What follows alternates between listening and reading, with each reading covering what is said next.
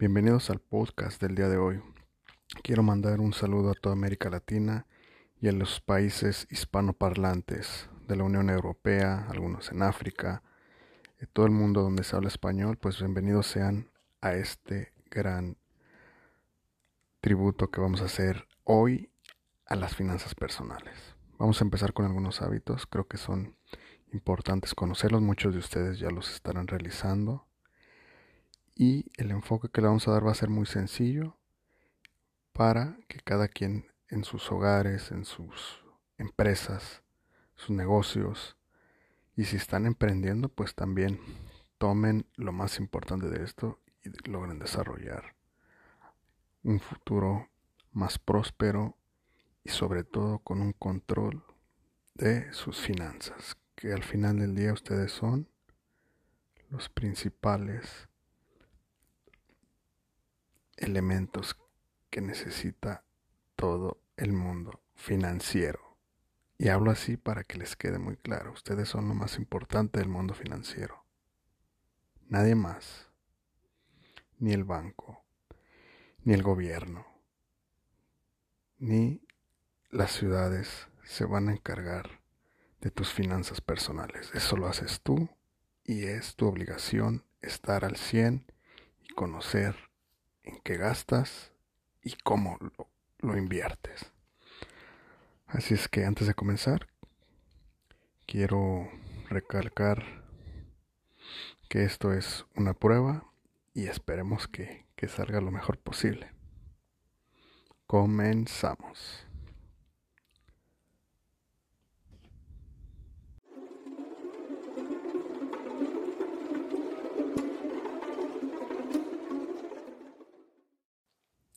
Así es que entremos en detalle.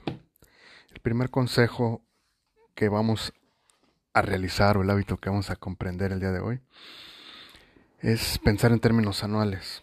Es decir, si tu salario es mensual, pues multiplicarlo por 12 para sacar un ingreso anual. Si tu salario es quincenal, pues multiplicarlo por el número de quincenas, que pueden ser 24, 26, 28, dependiendo de los días en que corta la quincena, y eso tú mejor que nadie lo puedes hacer.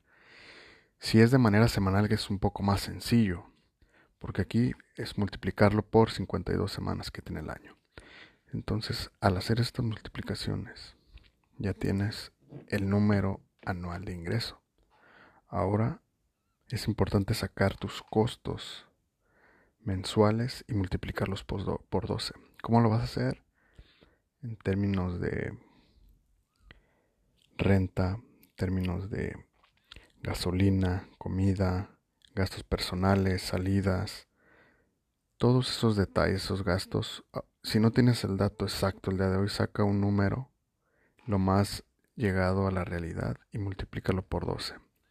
Así ya vas a conocer a total anual cuánto ganas y total anual cuánto gastas. Así de sencillo es el pensar en términos anuales, que es el primer hábito. El segundo hábito es alegrarte por cada factura que pagas. Sí, por increíble que parezca. Si pagas la luz, teléfono, agua, el carro, alégrate y dale gracias a la vida porque estás pagando algo que ya adquiriste y algo que ya tienes. Por eso alégrate y vengo a pagar esta factura con toda la felicidad de mi corazón.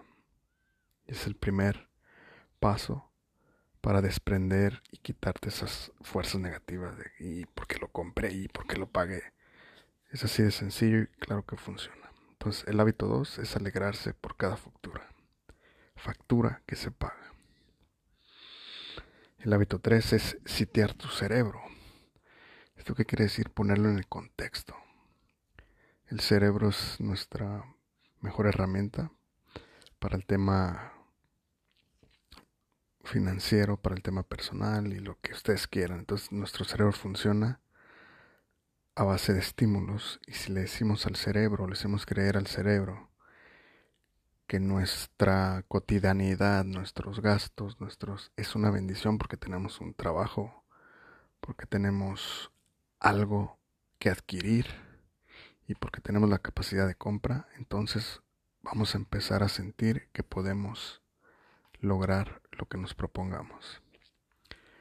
El cuarto hábito es asesorarte siempre. Si no confías en tu banquero, está bien, pero siempre hay personas a las que puedes admirar y preguntarles cómo lo hacen. Pídeles consejos, pídeles un tip, cómo llevan sus finanzas personales, cómo controlan sus gastos, cómo invierten, en qué invierten, cómo comenzaron. Necesitamos volvernos muy prácticos y muy hábiles para cuestionar y escuchar siempre. Entonces la asesoría es muy importante. Y no se asesoren con cualquier persona, asesórense con personas que ustedes vean que tienen éxito en lo que hacen. ¿Sale? El siguiente hábito es acostúmbrense a llevar más dinero del que llevan hoy. Si hoy llevan 20 pesos, 50, la cantidad que ustedes quieran en una cartera, ya sea por temas de seguridad y que no quieren ser asaltados o que se les pierdan, etcétera. Traten de llevar más dinero en su cartera porque eso les va a dar la sensación que tienen mayor poder adquisitivo y que están siendo prósperos. Lleven por lo menos el doble. Si llevaban 40, 50 pesos, 100 pesos, lleven el doble de esa cantidad. Por lo menos tres semanas. Durante tres semanas hagan ese ejercicio y van a sentir que tienen esa capacidad de compra y esa seguridad de que lo que necesiten en su bolsillo está para comprarlo y pagar. ¿Sale? El sexto hábito, pues es alguno de los más complicados, es el tema de ahorro. Hay quien habla de un 10%, 15%. Aquí lo ideal es un ahorro. 5, 10, el monto que tú quieras. Si puedes, el 10% es excelente para crear ese hábito. ¿Sí? Y ese dinero no se toca. Ese dinero no es, ya ahorré, ya me voy de vacaciones, ya me voy a comprar el teléfono, me voy a comprar una pantalla. Limítense a ahorrar ese 10% y cuando tengan lo suficiente van a ver que van a, a través de un año, dos años, dependiendo de, de su capacidad de ahorro, que lo pueden poder invertir o que pueden comprar algo que les dé un ingreso adicional. Piensen bien qué es eso que están buscando para invertir en un negocio, para invertir en su capacitación personal, pero hagan el ahorro del 10% a partir de hoy. Ya suena un cliché que todo el mundo lo dice, lo hace y, y es complicado, sí, pero si no se empieza, si no empiezas hoy, difícilmente lo vas a lograr. El siguiente hábito es compra poco, pero compra lo mejor. No es necesario que te llenes de cosas absurdas como peluches, ropa que no necesitas, tenis. Si vas a comprar, cómpralo cuando lo necesites y compra lo mejor. ¿Para qué? Para que en temas de calidad eso te aguante más tiempo y cumpla todas tus expectativas. Entonces es una manera de comprar inteligente. No porque te ahorres o compres barato quiere decir que te estás ahorrando si estás comprando productos de baja calidad. Entonces siempre trata de comprar lo mejor para ti. ¿Va? 8. Hábito 8. Sabemos que algún día nos vamos a jubilar, pero no sabemos qué va a pasar con ese dinero, sí. Que no le den toda la confianza a su plan de pensiones tengan algo adicional, algo por fuera, un negocio, emprendan o un ahorro que dependa de ustedes, que no lo administre nadie más más que ustedes, porque si están en una FORE, si están en un 41k en el caso de Estados Unidos, en algún momento quien administra ese dinero es el gobierno y ustedes saben que difícilmente van a poder tener los rendimientos que necesitan para su vejez. El noveno hábito es no tener deudas malas. Y el no tener deudas malas son esas deudas que creemos que están bien. El tema de comprar un coche, una pantalla, productos que nos van a dar una felicidad temporal y que creemos que el día de mañana nos van a dar un beneficio. Y eso no es mala, ¿por qué? Porque si realmente no, no necesitamos comprar eso, pues nos vamos a tener que embroncar por un lapso de tiempo de 3 a 5 o 6 años pagando esa deuda. Incluso las peores son las de la tarjeta de crédito. Y peor cuando compras comida con una tarjeta de crédito. ¿Por qué? Porque la comida es un bien que compras en un determinado momento, en 15 a 20 minutos, una hora, lo comes, pasa esa situación de saciedad, pagas con tu tarjeta de crédito y cuando llega el momento de pagar es la peor decisión que tomaste. O sea, si sales a comer con tu familia, con tu esposa, con tus hijos, con tu novia, con quien vayas, págalo al momento con lo que tengas en efectivo o con una tarjeta de débito, pero jamás con la de crédito. Porque esa es una deuda mala. Estás inflando el gasto en tu tarjeta de crédito y cuando llegue tu cierre mensual, esos gastos que consumiste de momento, que fueron muy rápidos, son los que más trabajo te van a costar pagar. Cuando son algún producto que compraste como tenis, zapatos, pues te vas a arrepentir tal vez y vas a cuestionarte por qué lo hiciste, fue una emoción, lo que sea, pero estás viendo ahí el producto tangible.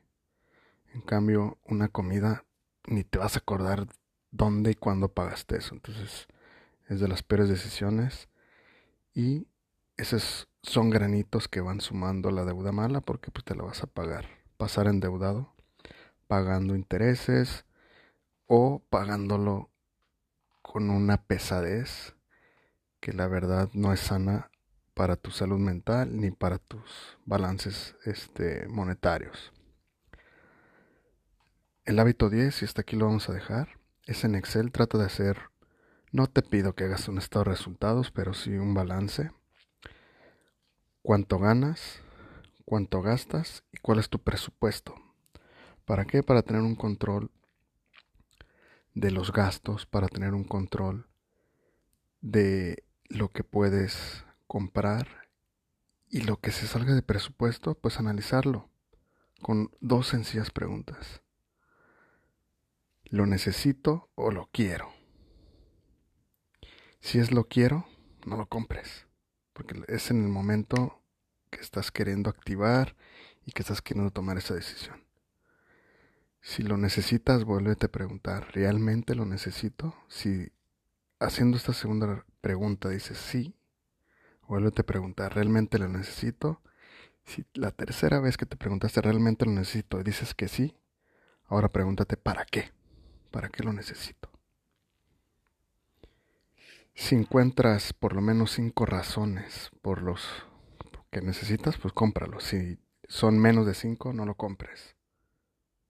Porque lo estás haciendo a través de la emoción, a través de la calentura del momento y realmente tu cerebro te está vendiendo la idea de que lo necesitas cuando no es así. Entonces, los invito a que lleven a cabo estos hábitos. Y hay muchos más, hay muchísimos, eso es obvio, pero el día de hoy comenzaremos y dejaremos esto. Si les gustó este mensaje, denle like, compartan y nos seguimos escuchando. Un abrazo para todo el mundo y hagamos que esta red crezca y nos hagamos más fuertes. Un abrazo para todos.